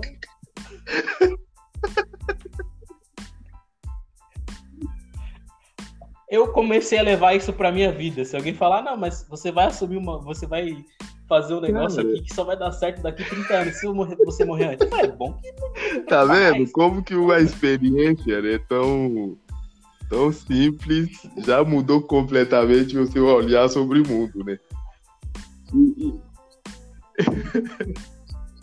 né? Então é uma coisa que realmente é, é isso, né? Pra que, que eu vou precisar me preocupar daqui tipo, Nossa, eu não tenho casa própria, mas e, e, o dia que, e o dia que eu não estiver mais aqui, eu não vou me preocupar, do, me preocupar com o fato de ter casa própria ou não. Então, de qualquer forma, tipo, é, essa ideia né, de, de propriedade que a gente, a gente tem, a propriedade domina as coisas, né? a terra é minha, a, a casa é minha, essas coisas tudo, mas quando a gente vai embora daqui, isso aí fica aqui, não é nada. É nada, né? Então, nem a roupa, nem, a gente, roupa. nem as roupas que a gente nem a roupa. É, quer ter. Não, a gente vem, a gente vem pelado Sapato. e volta pelado, né?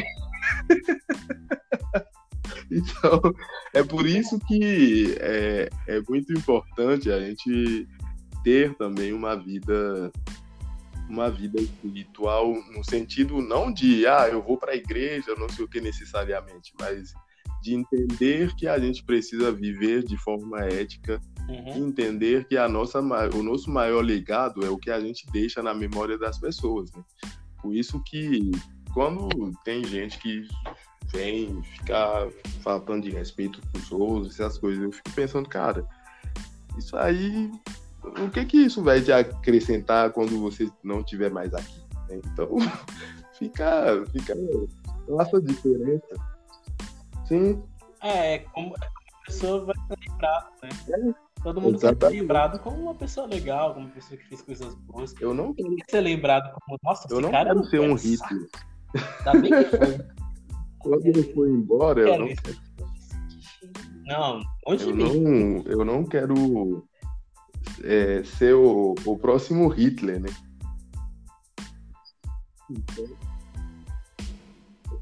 Eu quero, eu quero que as pessoas elas tenham dificuldade de, de, de achar uma coisa é, uma coisa muito boa para falar. Se ela tiver só coisas boas, a pessoa vai falar, nossa, mas não tem como escrever, ele era tão bom. O ruim é quando a pessoa não vai ter coisa, pra, coisa boa para falar de você, entendeu?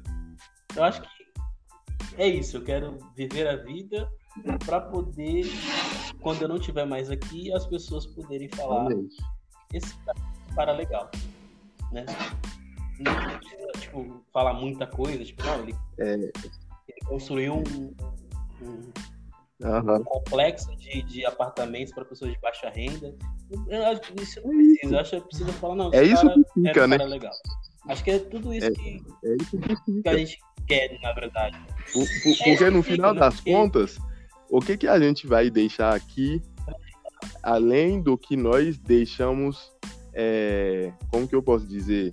Que, o que a gente vai deixar mais é, é o que vem de, do imaterial, né? Porque, por exemplo, tem gente, ah, nossa, eu dei, dei, tem nome de uma avenida, uhum. tem nome de isso, aquilo, é, mas,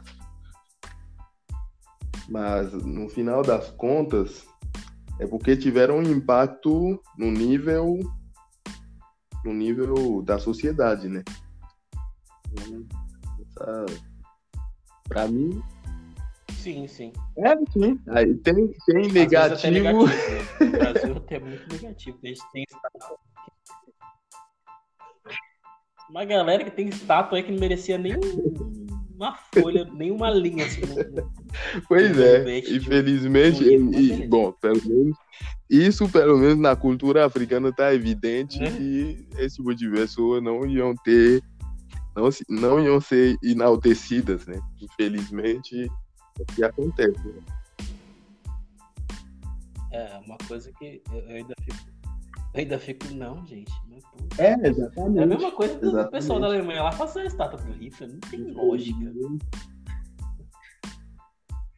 Essa, é, eu espero que essas coisas aqui na, pra frente no Brasil elas mudem, porque é, é triste, né? Eu acho que com o passar do tempo, com a informação ela, ela sendo mais. O que eu acho que, igual você Sim. falou, a, a, informação ela não tá tendo o devido valor. É. As pessoas acham que elas Tem não precisam saber das coisas. Mas elas têm que saber. Porque talvez, talvez você tá carregando uma energia negativa independente do que você acredita. É, eu acredito nessa questão de, de, ser positivo, de ter coisas positivas ao redor, para que as coisas mais frente sejam positivas. Então, se você tem algo negativo que você carrega, é muito difícil você vai. Sim, né? sim, é uma questão de, de ciência, né? O, o, positivo. Ah, vai estar na frente. Vai sempre. sempre. Vai sempre. Vai é, é, é porque assim, quando tem. Isso na nossa lógica, né, a lógica dos nossos ancestrais na África, o que nós chamamos de ética, né, isso é, é muito relacionado a essa questão da dinâmica do mundo, né? É, se nós existimos hoje, é porque nós estamos com vida. Agora, isso não quer dizer que não existe morte. A morte existe, mas se, enquanto estamos com vida, uhum. precisamos enaltecer a vida. Né? Porque, tipo, a gente está com vida, a gente não vai ficar chamando a morte ou falando de morte o tempo inteiro. Vamos fazer a vida acontecer. Né? Então, se, quando você está nessa, nessa, nessa dinâmica, é. você se dá conta que o nosso papel é fazer essa vida continuar acontecendo. Por isso que os nossos ancestrais consideram que bom, existe o bem e existe o mal, existe a ordem existe a desordem. Mas o que vai prevalecer no final das contas é a ordem, é o bem, é a vida. Né? Por quê? Porque a vida precisa continuar, porque o universo ele vai, ele é dinâmico e ele é expansivo. Então não é se, quando a gente começa a entrar nessa lógica de destruição, de escassez, de impedir o outro de ser, de impedir o outro de viver, a gente está contribuindo para que a vida não continue. tá vendo como que é uma coisa bem é, é, é, uma filosofia baseada no funcionamento, ou pelo menos na visão que nós temos sobre o mundo, sobre a natureza, sobre o universo.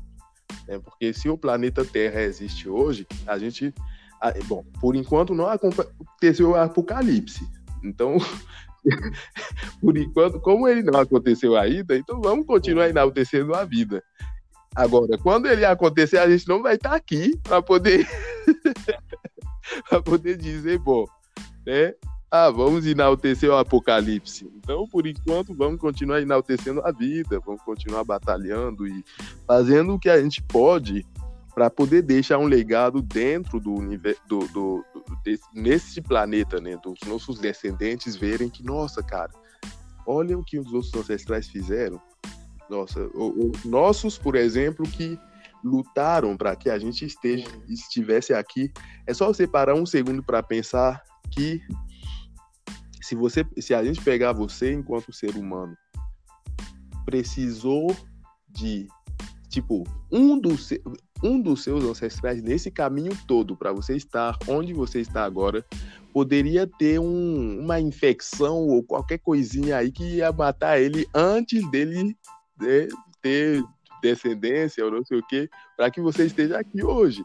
Então você é, um, é, é a totalidade desse caminho todo. E, e, são milhares e milhares de ancestrais que vieram antes, e, e por conta deles a gente está aqui. Então vamos é, é, enaltecer eles também, dizer, nossa, obrigado, eu agradeço por vocês terem aceitado ficar vivos, por vocês terem aceitado todas essas violências, mas também todas as boas, as coisas boas que vieram, né? Então é, é um todo, né? A nossa história não começa 500 anos atrás, tá? Começa bem antes disso.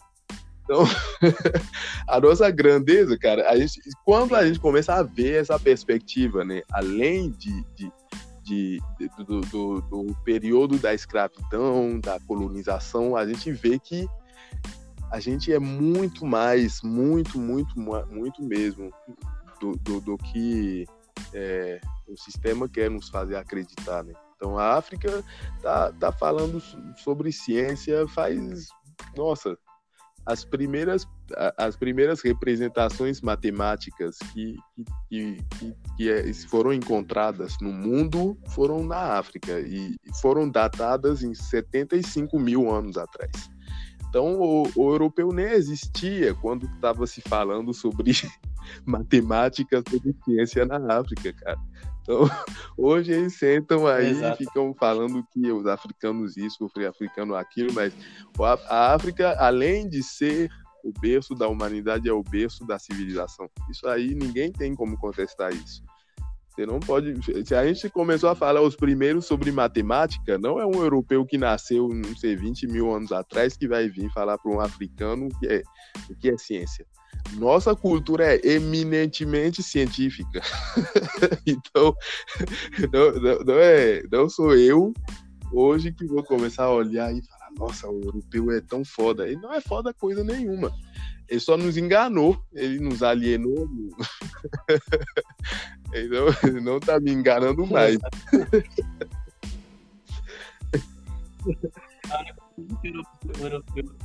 É, é isso, é a malícia mesmo. E, e a falta de conhecimento, né, dessa visão de mundo que os nossos ancestrais tinham. Porque eles, em algum momento, acabaram entendendo a importância de de, de começar a olhar para o lado positivo das coisas, né? olhar para a questão da ética. Quando o continente africano teve seu contato recente com a Europa, né? nos anos 1400 e tanto, é, ele estava conhecendo um dos seus momentos de, de, de maior prosperidade.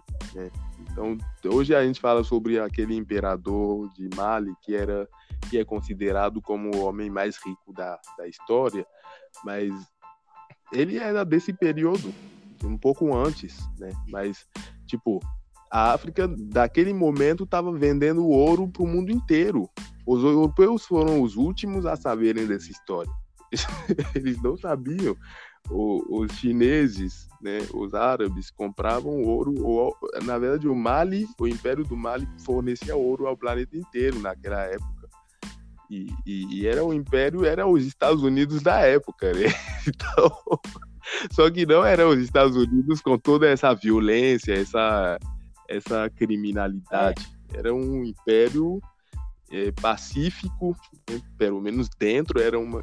Não só dentro, aliás, eu nunca ouvi falar do Império do Mali invadindo é, um, império, um império, um reino francês, por exemplo. Nunca ouvi falar disso.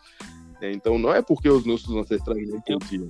tecnologia na época e conhecimento suficiente para fazer Exatamente. isso. Exato. Eles tinham tudo para fazer isso. No, no, período do Egito Antigo também, por exemplo, o Egito não é. tinha, sabe, eles podiam acabar com os gregos. De é. dizer é. que o Egito foi a primeira grande potência mundial. Sim, foi. E isso, foi mesmo. Isso a gente aprende na escola, mas eles falam num curto tão período, num curto tão num período curto de tempo que eles não eles ele passa e não falam que são pretos. Né? É, é, fala, o Egito é pirâmide, acabou. Ninguém fala que, Isso, que foi um dos maiores, um dos maiores sim. impérios durante, não foi durante anos, foi durante milênios. Não, a África já foi a primeira potência mundial várias vezes, economicamente, socialmente, tecnologicamente, é, em todos os sentidos. Então, o Egito Antigo e o Mali, por exemplo, e no período do Mali, você tinha o reino do Congo, você tinha o, os reinos Yorubá, você tinha o Império de Gana também, é, é, o Monomotapa, eram vários impérios e, e reinos é, poderosos no continente inteiro, assim, e um, uns mais ricos do, do que os outros, assim. Então, tipo, não é como se, nossa, os, os europeus vieram salvar os africanos, eles vieram para roubar. Então tem que a, a verdade tem que ser dita. é, cara. Tem que aceitar isso, não tem jeito. Sim, eles têm que aceitar a realidade. Eles não vieram porque eles eram ricos e queriam salvar alguém. Eles vieram porque eles estavam na miséria, né, porque eles passaram por um período de miséria terrível na Europa, estavam passando por um tanto de, de epidemias. É, essas epidemias que, que a gente ouve ou vê nos filmes, esse tipo de coisa nunca aconteceu na África. Os caras não, Até os europeus não sabiam nem o que era higiene. Eles eram, exatamente, eles eram mais ricos. Eles... os nossos ancestrais sempre souberam o que é higiene. Agora, os europeus. Os europeus até hoje. Os então, europeus. Né, não tem geração espontânea, né? A história. a história é o que já é. Então. Então, assim, eu falo isso. É, é, a gente, é, cara, na verdade, o que eu acho bacana nisso tudo é que a gente não tá falando isso é, para debochar, a gente apenas está falando a verdade. E aí, é, depois é, de tantas mentiras, você fala a verdade e ela soa engraçada. Né? Tipo, é a verdade. Não, porque hoje, no contexto que a gente está vivendo hoje, a pessoa não saber que ela tinha que tomar banho todo dia é um negócio Cara, que cabe na cabeça. E não é a como se, tipo, os africanos não tomassem banho antes, né? Eles é? já sabiam disso tudo antes. Então, eu li o preciso terminar ele. Eu não sei se você já leu, que é não. o livro do Ai, Alex, Alex Harley. Ele escreveu a biografia ah, do Martin Luther King. Já ouvi falar desse livro. Já ouvi falar. E eu li... Ai, caramba, agora... É, sério que eu esqueci o nome do livro. Eu sei que o livro ele conta a história de, de do Kunta Kinte. Sei. É, eu ouvi falar desse livro mesmo, mas eu não lembro agora o título. Bravo, eu esqueci o nome do livro. Mas ele... Ah, Raízes. Isso! Tem até Raízes. um filme, né? Isso, que inclusive, se você ler o livro. O livro ele parece a Bíblia, assim, né? Mais grosso que a Bíblia. Mas ele, ele é muito bom. E eu tô até na metade dele. Minha, minha esposa leu ele, tipo, eu demorei seis meses para chegar na metade, ela leu ele em, em um mês. É, ela é mais amante de livros do que eu, confesso. Ah, eu amante você, né? É, é, ela no, no, livro ele fala que quando os, os europeus chegaram aonde eles estavam, que o conta ele é de não é do Mali? Mas deve ter um país como Mali ou Senegal, porque com esse, esse nome, Quinte, Quinte, ou Guiné, talvez uma Guiné também. É, não, essa não região. Recordo, não me recordo. Eu lembro o nome da cidade que é Jufuri, a cidade que ele, que ele vivia. Ok. okay. E ele, ele. Lá ele conta quando os europeus chegaram na cidade dele, eles conseguiam sentir o cheiro deles a quilômetros.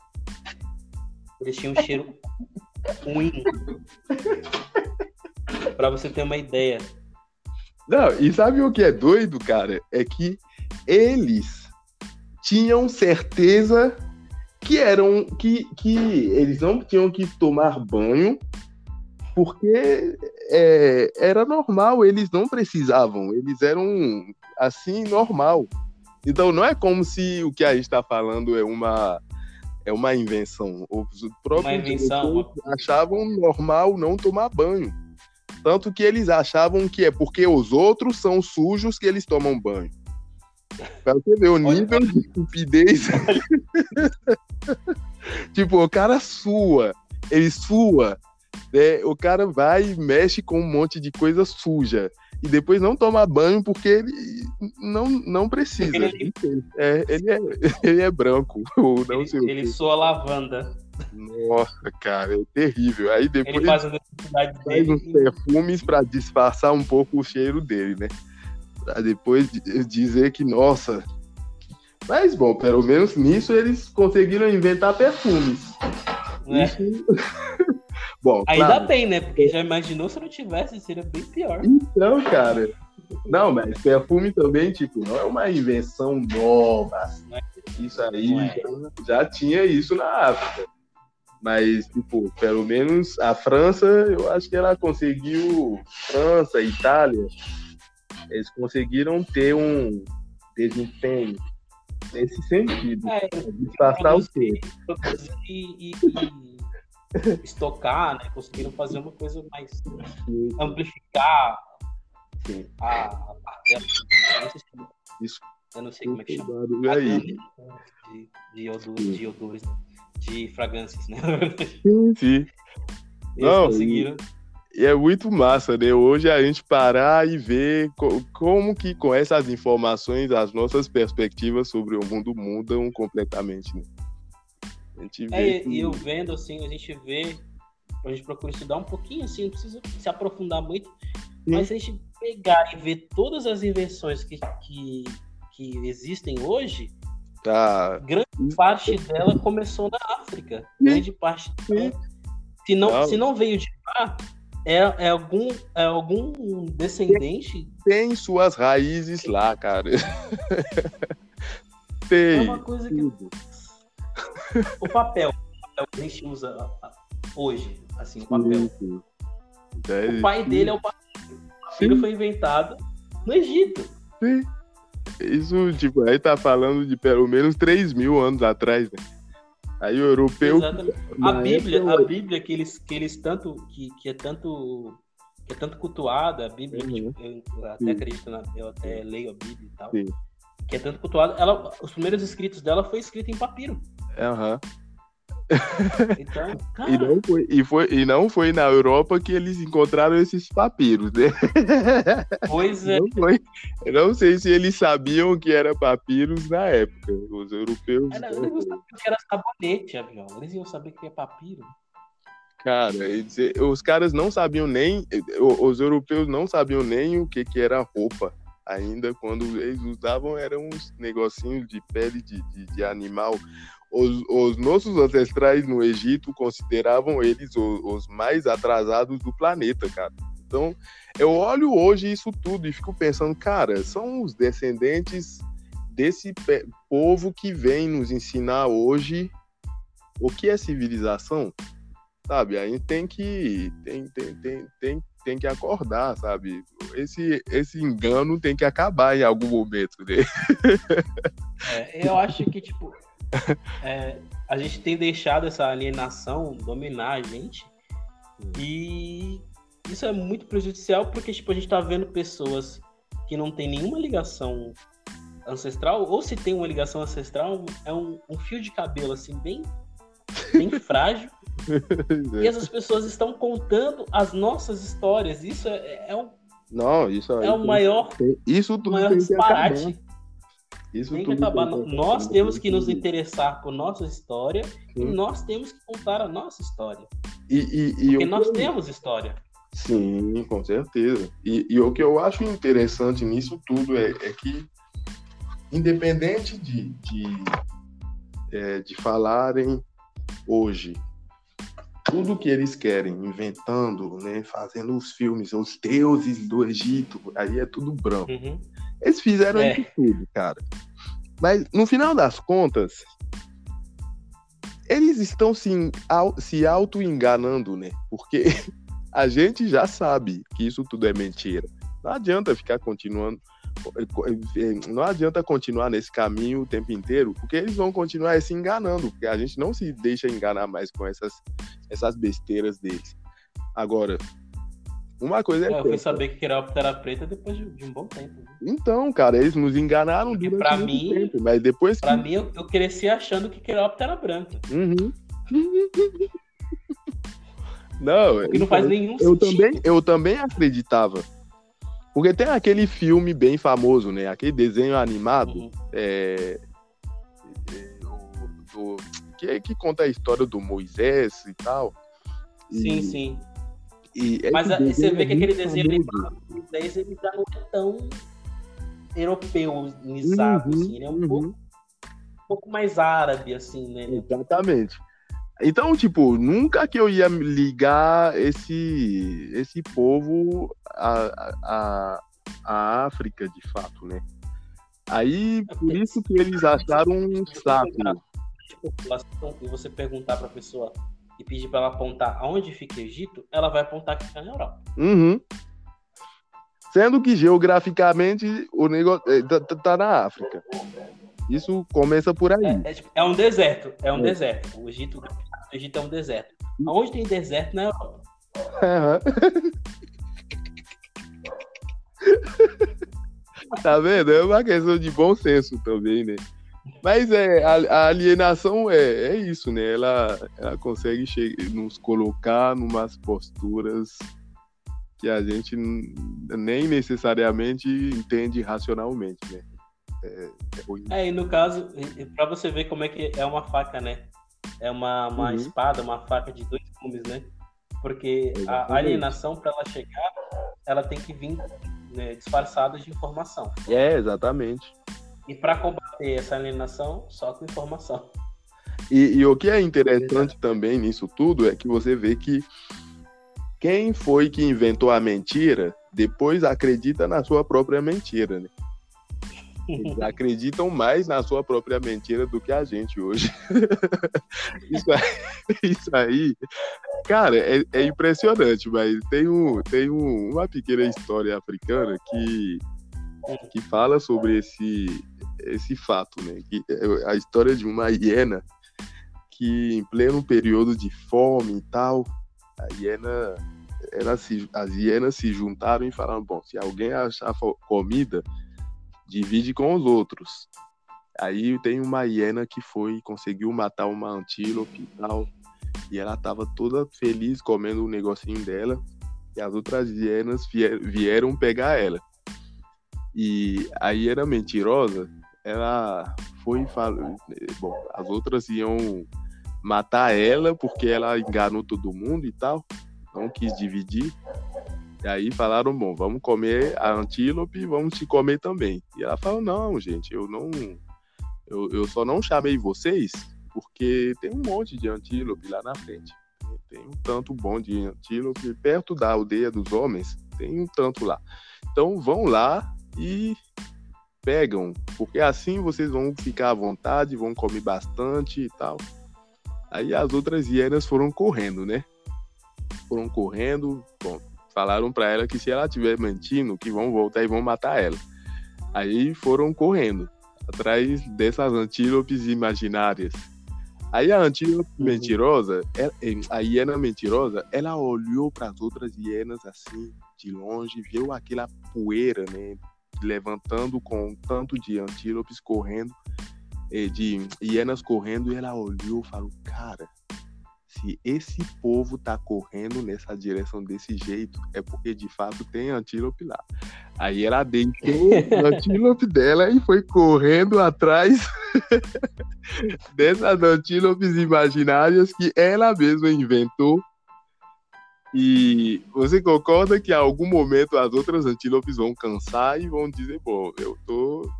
Eu, eu não dou conta, não tô achando a, as antílopes, estou morrendo de fome. Então, vamos voltar e vamos comer essa hiena aí. então, com certeza as que foram enganadas, elas vão ser as primeiras a acordar.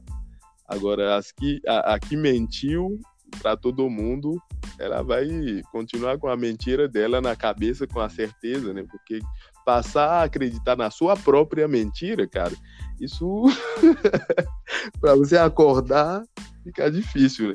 Vai é difícil. É. Esse, se você fosse enganado, seria outra coisa. Agora. Ah, sim, a viola. A conversa tá muito boa. A gente tá quase para duas horas aqui de conversa. Eu, não, valeu. Eu acredito vamos, que você tem algumas coisas. Vamos repetir. Tá excelente. E outro. É, não, a gente, eu quero te chamar para a segunda temporada. Beleza. E eu quero que você, por favor, é, prepare, prepare mais, mais, mais contos é, africanos, ah, é verdade. fábulas africanas. Isso, por favor. Super interessante. Porque, porque a, nessa aí acho que a gente vai ver que tem muitas fábulas que foram passadas para frente aí ah, como sendo europeias e não com certeza não vou. Não, eles vão pegar os contos, os provérbios africanos e modificam um pouquinho e falam que são fábulas ou não sei o que, é, é, é europeu. É. Vou falar que foi os irmãos Greens que escreveram. ai, ai, mas é, é isso. É um, foi, foi uma boa conversa. Eu acho que. Nossa, por mim eu ficava aqui 24 é. horas. eu acredito que vai ficar um podcast meio extenso, 24 horas. Vai. ah, às vezes você pode fazer em duas partes também, não sei. É, isso pode ser uma estratégia. Mas, de qualquer forma, eu acho que quando não, o pessoal entrar na conversa, né, vai, vai, vão ser prendidos e vão ficar até o final. Então, o mais importante é isso. Porque a gente foi, a gente ficou, é, fez isso bem, bem, de forma leve também e feliz. Né, sim, sim. Esse é o meu principal objetivo, seja leve. É, até, tanto que até falo para os convidados que ele não é uma entrevista. É, a gente vai conversar. É uma conversa, né? Vai ficar sentado na minha frente, eu vou ficar te mandando perguntas aleatórias. até dar o tempo, não. A gente vai conversar e vamos deixar. Sim. Você tem algum recado para as pessoas que vão ouvir depois? Cara, no máximo dizer, olha, olham para a África, começam a olhar um pouco mais, né, com, com mais respeito para a sua ancestralidade africana, porque é, o mundo que nós estamos vivendo é, ainda é muito voltado para a Europa, né? Mas uhum. ele não está fazendo ninguém sonhar mais. Eu olho para essa realidade e eu não quero fazer parte desse, dessa história que, de, de, que destrói né, o planeta, que destrói os seres humanos, que, que não, não participa de algo positivo, né? E achar que é só, a, só essa perspectiva que existe acaba nos trazendo para uma certa melancolia, né? achando que, nossa, não tem futuro, mas futuro tem. Só que esse futuro, você enxerga ele a partir desse filtro né, da nossa ancestralidade e, e, e, eu acho que é por isso que eu digo sempre, né, o futuro é nosso, cara. Isso aí o mundo vai ter que acordar e olhar para a África com um respeito tremendo daqui a um tempo.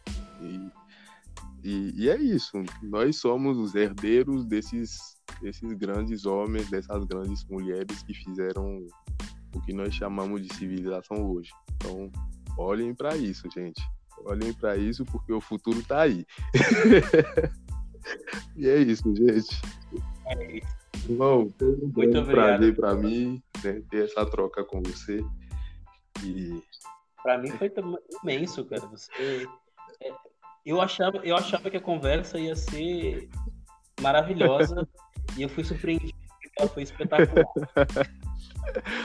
Ai, ai, mas é isso, irmão. Valeu mais uma vez. Vamos para a próxima, né? Vamos pra Um abraço. É isso, muito obrigado, agradeço o convite. Valeu. E eu te espero aqui na segunda temporada. Beleza. E quando a pandemia, quando essa pandemia não, quando esse vírus acabar, Sim. eu espero poder fazer esse, eh, ter essa conversa presencial. Realmente, né? Com certeza. A gente não tá todo mundo assim um do outro, né? Mas. o vírus não deixa. Quando ele deixar. Sim a gente vai ter essa conversa pessoalmente. Com favor. certeza. E é isso. Um abraço, irmão. Valeu. Para você também, para sua família. Obrigado. E qualquer coisa, só chamar que estamos em... prontos. Beleza.